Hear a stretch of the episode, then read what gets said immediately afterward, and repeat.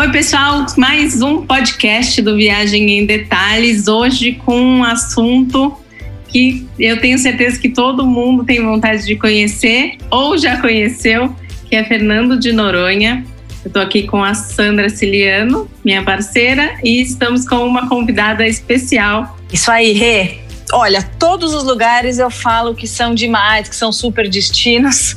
Então eu tava até pensando como que eu vou apresentar a Thaís e falar que Fernando de Noronha também é um super destino, mas realmente é. Thaís Moura, do blog Love and Travel, vai contar tudo pra gente. Oi, Thaís! Oi, Sandra. Oi, Renata. Eu sou a Thaís do Love and Travel. Realmente, Sandra, é que destino, né? Não tenho, não tenho palavras para falar desse destino, né?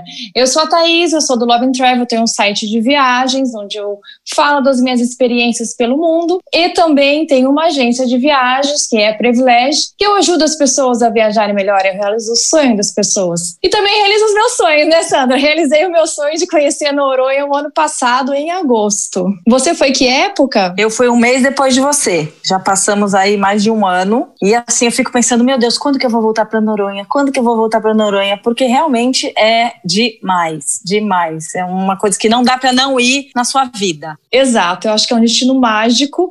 Eu conheci alguns lugares diferentes, tipo, todo mundo sonha ir para a Ásia, alguns outros lugares, mas Noronha foi, foi assim, uma coisa que me tocou, me dá vontade de voltar todo ano. Eu quero voltar. Então, 2021, com certeza estarei lá. Vamos juntas? Opa, boa ideia. Eu também quero. Vamos, boa, Rê. Partiu Noronha.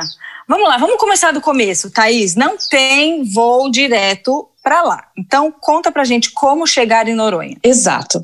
Não existe voo direto de nenhum lugar do Brasil. Todos os voos necessariamente vão parar em Recife ou em Natal. Tá? Embora é, Natal seja mais próximo da ilha, está mais ou menos a uns 350 quilômetros, é, Noronha pertence a Pernambuco, onde a capital é Recife, e está mais ou menos a uns 550 quilômetros de distância do continente. Temos a companhia Gol e Azul que operam. Elas voltaram a operar agora em, em outubro, né? A Azul ela nunca parou, na verdade. Ela deu uma pausa, diminuiu o hub dela e a Gol voltou a operar agora em outubro, porque Noronha abriu para todo mundo dia 10 de outubro, né? Teve uma abertura que foi muito polêmica, que era só para quem teve Covid, mas a partir do dia 10 de outubro já está liberado para todo mundo, né? Eu fui para Noronha em 96 Faz muito tempo e passei um dia só, porque eu fui com um cruzeiro que na época ainda. Hoje em dia os cruzeiros Podia, não né? vão mais, né? Exato. Na época ainda podia parar o cruzeiro, era um navio pequeno, mas ainda assim, né? E eu lembro que a gente até passou a noite acordada, era jovem, né? Passou a noite acordada no navio para ver a chegada em Noronha e aí a gente foi direto e eu fiquei um dia, né?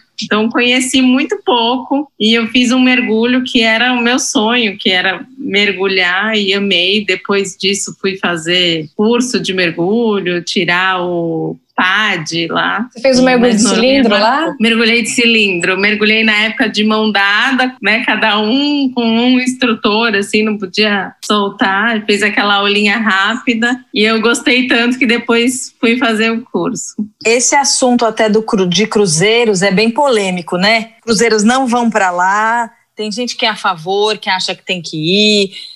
Eu acho que eu, particularmente, é muita gente. Vão acabar com um paraíso. Não é? acho que Exatamente.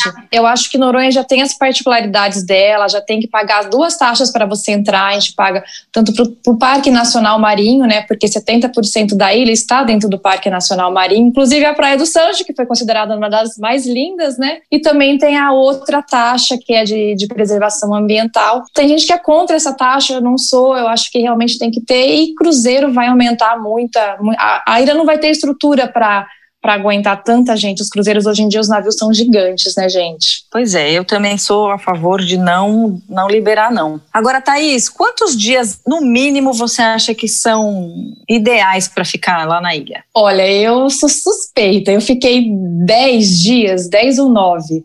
Eu fiz um voo, na verdade, eu reservei um voo para cinco noites e depois eu me arrependi conversando com pessoas que já foram, porque muita gente fica mais ou menos cinco, seis noites no máximo, né? Porque você tem que pagar taxa por dia, então acaba sendo uma viagem um pouco pouco mais cara. Só que diante de tanta coisa, tantos passeios que tem para fazer, e por ser uma viagem única, né? Não é uma coisa que eu vou voltar daqui a pouco. Eu resolvi ficar mais tempo. Então acho assim, mínimo, mínimo, mínimo para quem quer fazer o mínimo e não cinco noites, cinco noites. Mas eu aconselharia ficar uma semana, pelo menos, para dar aquela tranquilidade, porque o dia que você vai, você já perde, né? Porque o voo ou chega lá meio-dia ou chega três e meia da tarde. Eu não sei se vai continuar esse mesmo horário, pelo menos na minha época eram esses horários. Então você já perde o primeiro dia, né? Então eu acho muito pouco cinco dias. Aconselho uma semana. E você, Sandra? Eu fiquei mesmo uma semana. Você falou esse negócio das taxas, é legal pontuar, porque é uma taxa única que a gente paga de cento e poucos, não é?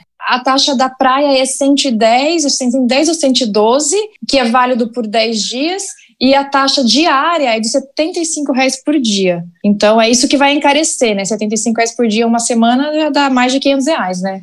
Exatamente, não é uma viagem que você, quer dizer, você já parte desse valor, né? É uma taxa que vale a pena pagar, porque como você Sim. falou, tem a praia ali do Sancho, que é eleita uma das mais lindas do mundo, não tem como ir para lá e não conhecer, não descer na praia do Sancho, não, não conhecer, não entrar naquele acesso, enfim, não dá, né, é. gente? Já que tá lá, tem que pagar, não vai ser por conta de 100 reais, cento e poucos aí, que você vai deixar de conhecer um, lugar, conhecer. um dos lugares mais lindos do mundo, né? Exatamente. E acho que é 200 reais, pelo menos era isso, né? Não sei se já foi reajustado para estrangeiros, né? Sim, é o dobro do preço. Para estrangeiro, as duas taxas é o dobro do, do, preço. É, eu acho. Realmente, uma semana dá para fazer tudo com tranquilidade. Óbvio que tem mais coisa para fazer. Se for fazer todas as trilhas que eles disponibilizam lá, né? Dá para ficar Sim. um mês. E é, até legal explicar é, esse negócio das trilhas, né? Porque tem os passeios que você vai lá, você pode agendar, agendar previamente, até com uma agência de viagens, né?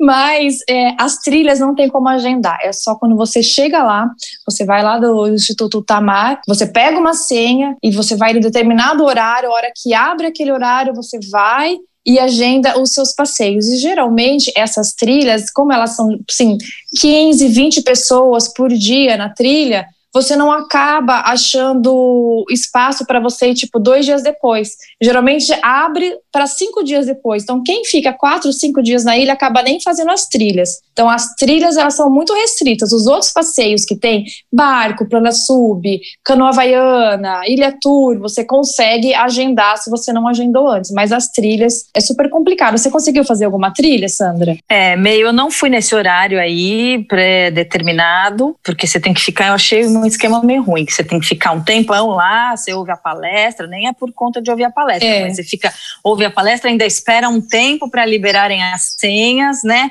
É meio Exatamente. estranho. Eu fui no final da tarde e no fim peguei o que eu encontrei. Eu fiz uma trilha só, que acho que foi a do Piquinho, se não me engano, e foi ótimo. É importante também falar que as trilhas, a maioria, acho que delas, precisa de um guia, né? Que a gente Sim. tem um valor ali por pessoa que se paga para o guia, para a pessoa não pode ir sozinha, não tem como, é super controlado, ninguém consegue ir sozinho, é perigoso.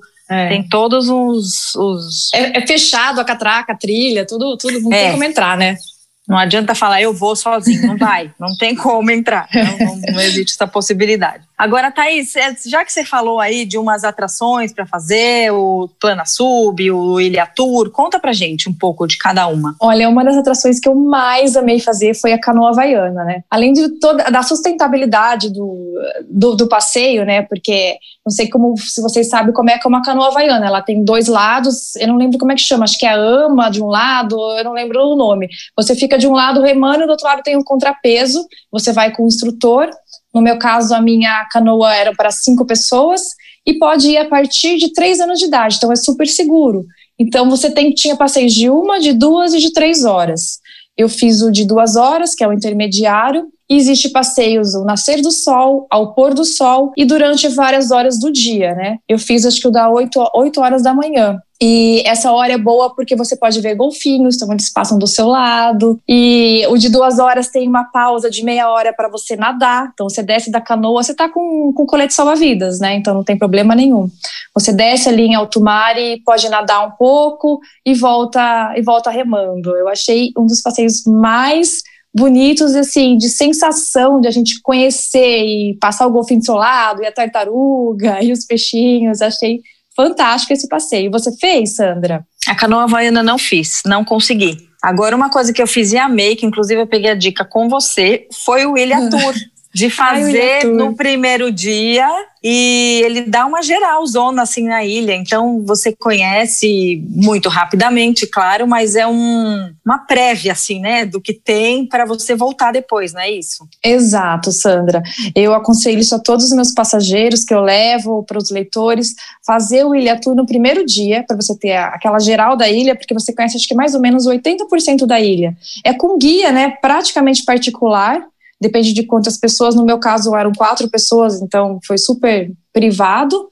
E ele levou a gente, explicou sobre tudo da ilha, sobre história, levou a gente nos fortes, né? Porque tem toda uma história por trás da ilha, né? Desde, desde a época do descobrimento. Então é super importante a gente ter esse, esse apoio por trás de um guia e fazer isso. E depois você pode ficar livre nos outros dias e voltar na praia que você mais gostou e sabendo o porquê daquela praia, a história daquela praia, o que tem ali, porque tem praia que é boa para golfinho, tem praia que é boa para tartaruga, tem praia que tem tubarão. e aí você escolhe o que você mais gosta, né? Então, vamos falar das praias. Me fala que você gostou mais, Thaís. Ai, a mais bonita, para mim, é a Baía dos Porcos, é aquela que fica do lado do Sancho, né? Foi a mais linda e eu fui em duas oportunidades, tanto com maré alta quanto com maré baixa porque é, é importante o guia nisso, né? No primeiro dia ele te explica, daí você já sabe o horário que você vai naquela praia. Para mim foi a praia mais linda que tem, ganhou do Sancho. É, eu também achei muito linda, mas o Sancho também é bem bonito, ainda mais quando você é. vê de cima, assim, né? Eu fui bem, acho que no fim da tarde, depois fui bem no começo da manhã. Aí tem a nuance assim do sol na água, é uma outra cor, Sim. né? É, é, um verde azulado, depois é um azul esverdeado, é, um, é, é, surreal mesmo. Realmente é lindo demais. Agora tem outras praias lindas, né? Mesmo Sim. a Conceição é muito legal, a Cacimba do Padre é linda. Sim, fiz um passeio, um passeio, não é passeio, né? Porque você tá lá na praia, mas é um evento que é o pôr do sol ali na Cacimba do Padre. Então eles armam toda uma barraquinha, tem o piquenique, tem o champanhe. Então foi um um, um luau, assim que chama, muito diferente que eu fiz ali na Cacimbra. Aconselho para quem quiser fazer. Também passeios diferentes, né? Ai, tô morrendo aqui, gente. você lembra lá. onde que você desembarcou, Rê? Não lembro nada. Eu lembro que eu cheguei meio que era um portinho pequeno. Ah, é Praia né? do Porto. E aí a gente tinha, eu lembro que a gente tinha que pagar o, a taxa, alguma coisa assim. E aí a gente já foi direto para o passeio, que eu já tinha fechado o passeio no próprio navio. E aí foi direto para o mergulho. Então eu lembro que a gente foi para uma praia que não tenho ideia do nome. E ficou um pouco na praia e aí já logo saiu para o mergulho. Eu lembro que vi uns golfinhos. Enquanto a gente estava no barco também, a gente passou e viu os golfinhos. Golfinho é coisa mais linda, né? Teve, teve, uma, uma, uma tarde que eu tava lá, acho que foi no último dia. Eu tava na Praia da Conceição, que é uma das praias que eu mais gostei, assim, de ficar tranquila, né? E nesse dia foi tão espetacular, porque passou o golfinho pulando. Aí teve uma hora que eu tava no rasinho, tinha raia tinha tubarão e tinha tartaruga, tudo junto. Eu falei, gente, isso daqui é surreal, né? Fora os peixes, né? Você tá num lugar que tem toda essa diversidade e, e não faz nada com você. Né? O tubarão passou do meu lado não fez nada. Ele só me olhou. Verdade. Eu tava com o Gui, a gente fez um mergulho na Praia do Sueste. Eu lembro que ele me chamou assim, pegou na minha mão, a gente andando atrás do tubarão. Eu falava, meu Deus, esse tubarão volta. Não sei, né? Ainda tô com ele, eu tô garantida, mas só que não, né? Mas foi muito legal, realmente. Agora a gente estava falando, a Rê falou da Praia do Porto, e eu lembro que a gente mergulhou ali, fez o Plana Sub, acho que foi lá, e você vê um monte de coisa, um monte de bichos, as tartaruguinhas, os tubarões, vê tudo. Então acho que é o único porto, né? O único porto que tem uma vida marinha sensacional. É, inclusive tem, tem dois tipos de mergulho de cilindro. Foi o único passeio que eu não fiz lá. Eu sempre deixo um para voltar, então eu tenho que voltar para fazer o cilindro. E os passeios de cilindro, os barcos saem dali, vão em alto mar e mergulhar em algum lugar que eu não sei, que eu não, sei o da Rê, né? E tem uns que você sai, as pessoas que, aquelas que têm mais medo, você pode sair a pé. Então você sai pela praia do Porto, a pé, com, com todo o equipamento, e você faz o mergulho ali, porque tem um naufrágio ali na praia do Porto. Então é um dos pontos de, de mergulho de cilindro é ali na praia do Porto. Eu ia fazer esse, mas eu acabei não fazendo, deixando para a próxima viagem. E o Planasub, gente, é um tipo de prancha puxado pelo barco, por um cabo de aço, e que você vai com um snorkel e você mergulha com a prancha, então ela com, pela, pela arquitetura da, da prancha você consegue ir para baixo e sendo puxada pelo barco, depois você sobe e respira. Eu achei super interessante. E eu fiz exatamente aí no porto, em cima do naufrágio, foi super legal. É, você sabe que eu achei que era uma bobagem, mas foi tão legal, apesar de ser só 20 minutos, né? Porque você tem que revezar com as outras pessoas que estão no barco, foi super legal, foi muito bacana. Eu vi um monte de tartarugas, o naufrágio é super interessante. Exato, Sandra. E assim, é, tem muitos passeios na ilha e muitas empresas que fazem, né? Você deve ter feito o passeio Planasub. Eu fiz um, um diferenciado. Eu escolhi um barco privativo, então só fui eu e minha família. Então a gente estava em sete pessoas lá. A gente alugou o barco, era um passeio de quatro horas, saía às nove horas da manhã e voltava mais ou menos uma, uma e meia da tarde. E nesse passeio estava incluído o Planasub. Então, além de fazer o passeio, eles passearam por toda a ilha, deram andar pelo mar de dentro, né? O mar de dentro é aquele que é voltado para o Brasil. Passeamos por todas as praias, paramos no Sancho para um almoço, também incluído, e depois voltamos para a Praia do Porto fazendo plana sub.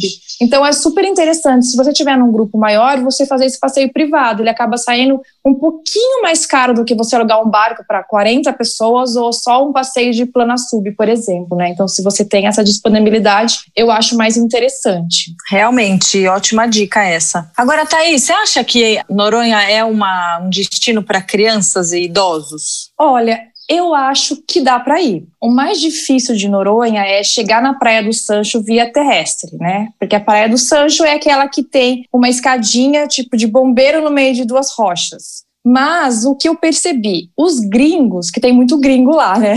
Os gringos não têm medo. Criançada de colo, no canguru, criancinha de três anos descendo a escadinha, com o pai segurando a perna. Os brasileiros, eles já ficam mais receosos. Então eu percebi um pouco isso, vai mais da, do pai ser aventureiro ou não. Realmente descer no Sancho para idoso aí complica, não tem como, né? Só se for um idoso muito bem. O meu pai é idoso, meu pai tem 70 anos.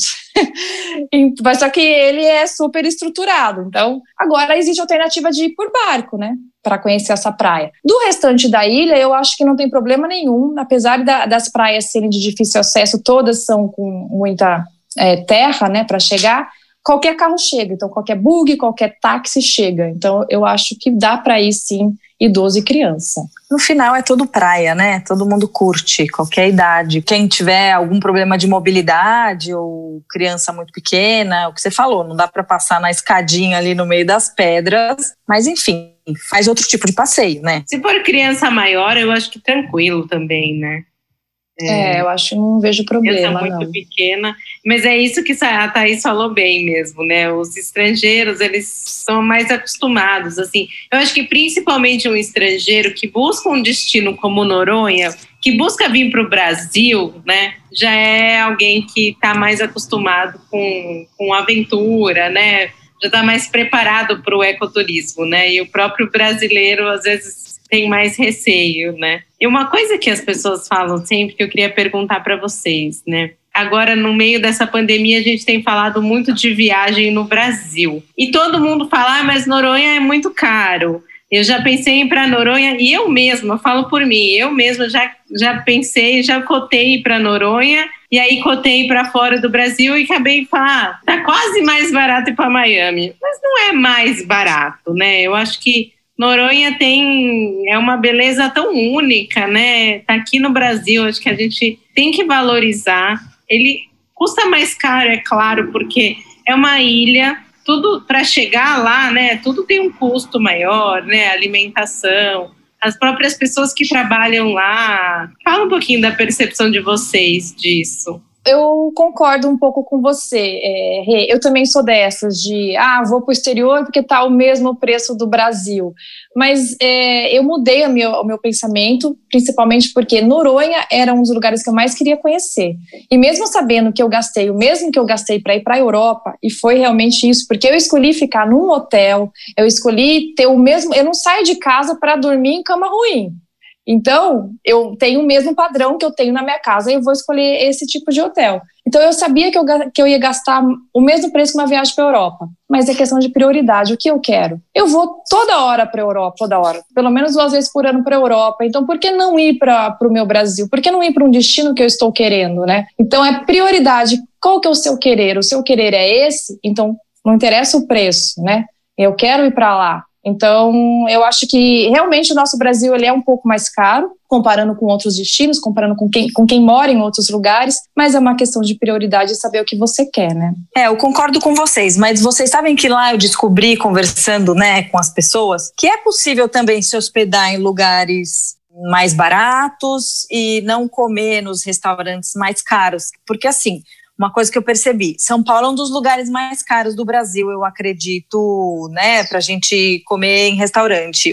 Hospedagem eu não sei, porque, né, porque a gente não se hospeda aqui, mas São Paulo é um dos lugares mais caros do Brasil para você sair para comer. Lá, o preço dos restaurantes é igual São Paulo. Então, eu acredito que pro resto do Brasil seja bem mais cara do que na sua própria cidade. E pra gente que mora aqui em São Paulo, então você tá ali nivelado por cima, né? Mas gastando muito para almoçar e jantar, no caso. E aí eu me lembro até voltando de uma trilha, eu conversando com uma senhora, ela estava sozinha, ela viajou sozinha e ela devia ter seus 60 anos e não estou viajando sozinha, meus filhos estão preocupados comigo, mas olha, eu tô aluguei um quarto e pago bem mais barato que qualquer hotel. E eu arrumei uma pessoa que faz um PF. Então, todo dia eu vou lá, eu pago 30 reais, eu almoço por 30 reais, janto por 30 reais. Ou seja, depende do quanto você quer gastar. Porque tem os hotéis lá milionários, a gente sabe, tem os hostels, né? Você aluga um quarto na casa de moradores. Não pense também que você vai gastar 100 reais para ficar num quarto. Não, você vai gastar um valor superior, que em outros lugares seria uma hospedagem melhor. Eu não me lembro quanto ela falava que gastava, acho que era, não sei, gente, não me lembro, sei lá, vai 150 reais por dia, se não me falha a memória, para ficar num quartinho de uma casinha bem humilde. E se você vai, de repente, para o interior de São Paulo, para o interior de qualquer estado do Brasil, 150 reais, você vai achar um hotelzinho legal. Então, assim, realmente a régua lá é alta é um destino que é caro mesmo, né? Eu acho que por conta disso, né? Até por conta da escassez, né? É uma ilha, né? Tem toda essa limitação e acho que não é o objetivo deles também crescer e ter um turismo de massa lá, né? Eu acho que tem uma seleção, né? Uma limitação de pessoas que acaba fazendo o custo ser mais alto, né? É, eu acho que embora tenha essa seleção, é, ele, ela é para todos, é que nem a Sandra falou, tem hospedagem de todos os valores, tem hostel lá, então para quem é viajante barato tem oportunidade, tem PFs, são poucos o que você acha, mas tem, tem o um supermercadinho e aluguel de quartos e, e pousadinhas na casa dos moradores. E o nível o nível luxo, luxo roots, né, gente? Porque lá é completamente diferente e se justifica o preço. Eu, eu nivelo todas as minhas viagens para qualquer lugar do mundo com São Paulo, que eu também acho que é um dos lugares mais caros do Brasil em relação à refeição. Então, pagando o preço de São Paulo lá, eu acho que eu estou no nível normal. normal assim, normal de não é um absurdo de caro, é um é. nível ok. É, eu acho que vai ser um destino aí bem procurado também para o ano que vem, até porque com os dólares e euros nesse patamar que estão, né? Com certeza não vai ficar o mesmo preço ir para Noronha, porque você fazer uma refeição, um jantar em dólar fora do Brasil, tá saindo bem caro, né? Bem caro. O importante dizer é que é muito bem servido. Eu fui em, tanto em restaurantes mais simples como em restaurantes renomados e conhecidos lá. Mas é tão bem servido. Um prato para um come duas pessoas, entendeu? Então é, é questão de, do seu jeito, do estilo do viajante mesmo, né? Olha, eu posso dizer que vale a economia economia de cada centavo. Não tem o que falar, vale, porque é um lugar extraordinário, é um lugar único no mundo. É uma beleza, gente, é um negócio surreal. Uma coisa que também que é importante a gente falar é sobre a melhor época para ir para Noronha. Porque Noronha tem suas particularidades. Na Noronha ela tem o mar de fora, o mar de fora é voltado para a África e o mar de dentro voltado para o Brasil. E cada época do ano muda. Por exemplo, de uh, mais ou menos agosto até outubro é a época que o mar de dentro, que é onde estão as praias mais lindas, que nem o Sancho e a Breia dos Porcos, está mais com a água mais calma e não tem ondas. Então, para pegar uma Noronha sem ondas, você tem que ir agosto, setembro, outubro. A partir de novembro já começa a sessão de ondas, tem campeonato de surf lá. Então, a Noronha ela, ela é para todo mundo em qualquer época do ano. Se você gosta de altas ondas, você vai a partir de dezembro até mais ou menos março. Em abril começa a temporada de chuva. Então, embora o mar comece a ficar um pouco mais calmo a partir de abril, começa a chover. Então, de abril até julho, você vai pegar chuva, não é uma boa época. Então, uma boa época de seca é a partir de agosto até dezembro mais ou menos, só que de agosto até outubro sem onda e de dezembro até março com onda. Maravilha, é isso mesmo. É, Tem um campeonato lá na Cacimba do Padre, né? Então quem gosta também de um agito, quer ver um campeonato de surf, deve ficar bem cheio, né? Já fica, deve ficar acho que do Réveillon para frente, né? Bem lotado, que o Réveillon falaram que é super cheio, os preços sobem, o aluguel de bug sobe absurdamente, a diária, obviamente a diária dos hotéis, enfim, fica o custo mais elevado ainda. Exatamente. E olha como assim, é considerado alta temporada em dezembro lá, mas tipo, eu não iria, porque eu não gosto de mar com onda. Então, para mim, a temporada é setembro, é agosto, foi a época que eu fui, né? Então varia muito, é, é considerado alta temporada, mas se você não gosta de onda, você vai lá por quê? Né?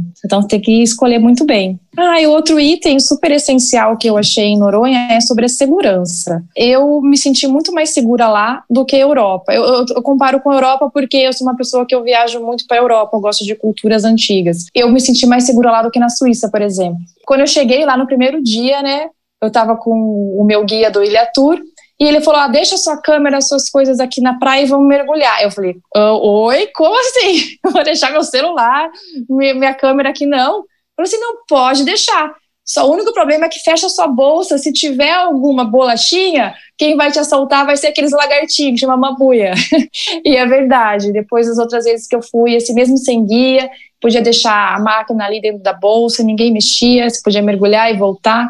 Super tranquilo, o lugar mais seguro que eu já fui em qualquer lugar do mundo, eu achei. Bacana, boa dica. É, acho que até por um número controlado de pessoas, né, acaba que não tem muito para onde fugir, né? Tá dentro da ilha e eu acho que os próprios moradores devem querer isso, né? Devem se esforçar para que seja seguro, né? O próprio guia falou isso para mim, Thaís. Se alguém roubar alguma coisa aqui, vai fugir a nada, 500 quilômetros do Brasil, como?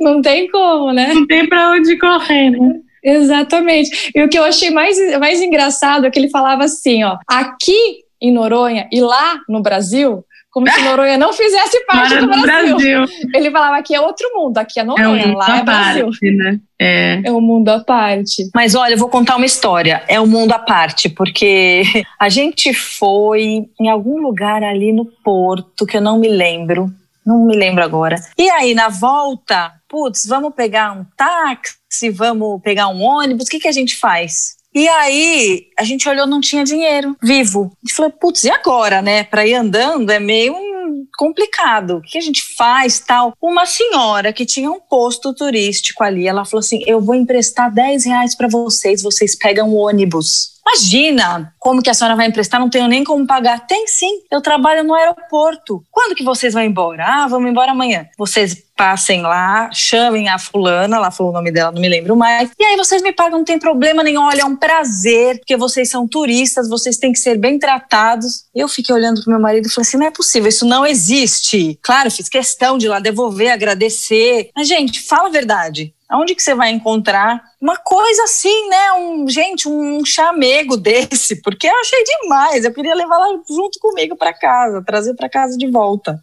Ela contou toda a história, que ela era de Recife, que foi para lá, para Noronha com o marido, então ela morava não sei quantos anos na ilha. Super legal, né? Uma coisa bem brasileira também, né? De é. chegar em dois minutos já sabe, já contar a história da vida. E poxa, emprestou dinheiro, né? Eu não sei a situação daquela daquela senhora. Super bacana. Fiquei super bem impressionada também com a recepção do pessoal da ilha. Eles são ótimos. Ah, e agora que a Sandra falou dessa coisa do ônibus, eu fiquei curiosa como que funciona para se locomover dentro da ilha, né? Não sei se tem aluguel de carro. O que, que vocês recomendam? Olha, eu me locomovi de várias maneiras.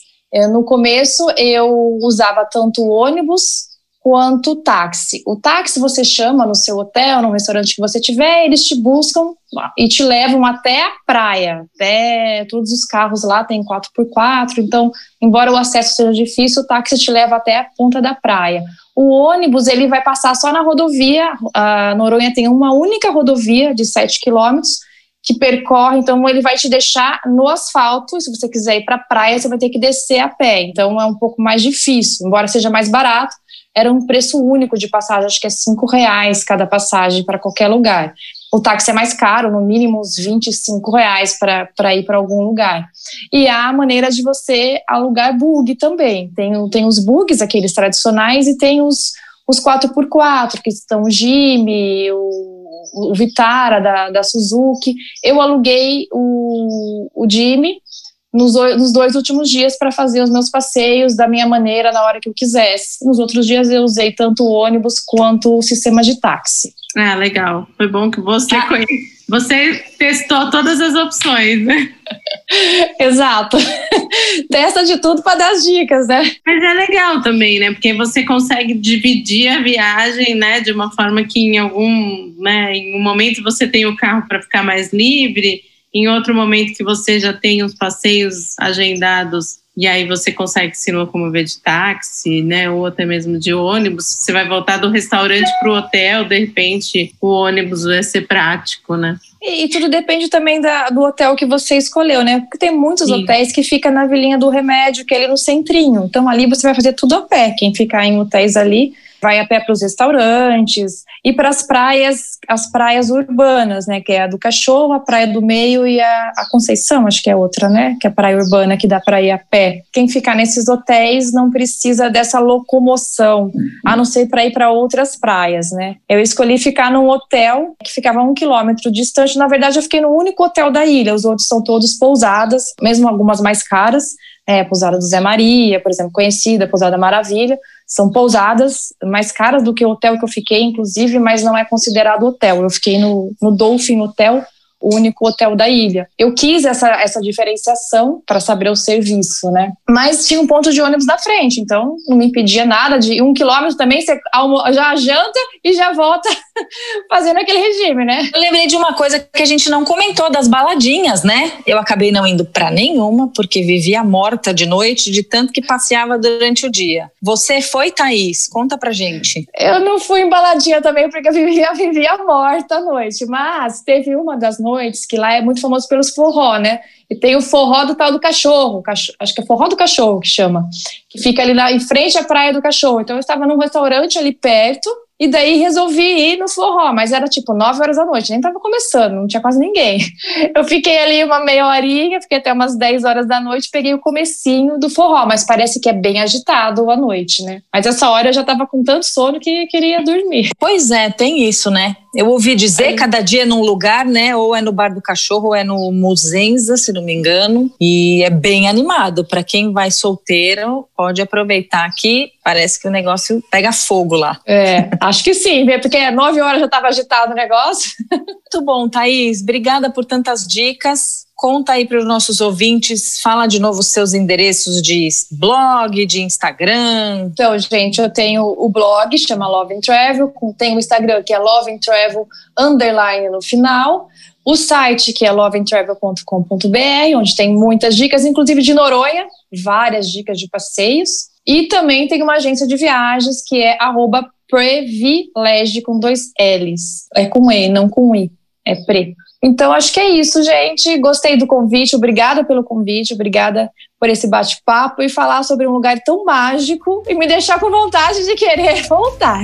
Então é isso, pessoal. Obrigada por ficarem aqui com a gente, por ouvirem o nosso bate-papo. Quem quiser, lá no nosso blog, no Viagem em Detalhes, também tem uma matéria completinha da Sandra sobre Noronha. Quem quiser, vai segue a gente também no Instagram, no Viagem em Detalhes. E é isso, a semana que vem nos vemos aqui de novo nesse mesmo bate-canal. Obrigada, gente. Continue nos ouvindo, nos acompanhando e até a próxima semana. Tchau, tchau. Tchau, gente. Obrigada.